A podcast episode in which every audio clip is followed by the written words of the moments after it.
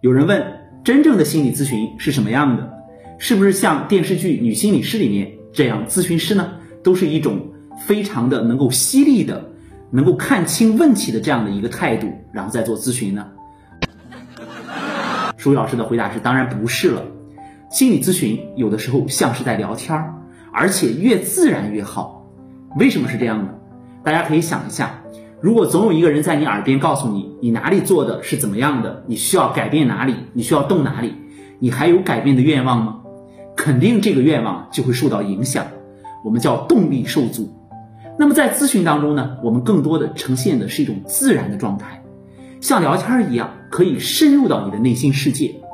啊，我就更愿意把这个深入啊叫做渗入。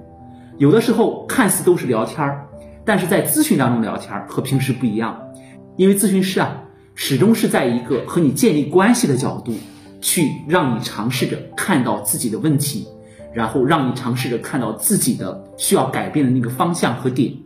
这个时候是非常需要下功夫的。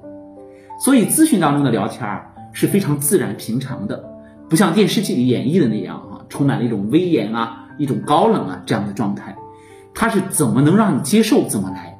与此同时呢，你会发现，真正的觉知啊，也并不像你想象的那么难。很多时候啊，你发现哎，不知道怎么着你就做到了。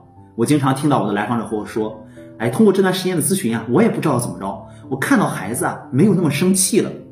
有的人也会说，我看到我的爱人的时候，突然觉得有很多话可以和他说了。我们往往啊。是在先有了这样的一个关系的改变，然后才有觉知，才带回咨询室，跟咨询师一起分享，我们看一看究竟哪里起了变化。所以说，你看你这个状态了吗？并不是说按照我们设定的顺序来的，在整个的咨询的过程当中，我们要尝试着跟来访者建立关系，同样的，作为来访者呢，也要尝试着跟咨询师建立关系，在健康的状态下建立起来的关系。才会对一个人真正的起到积极的作用。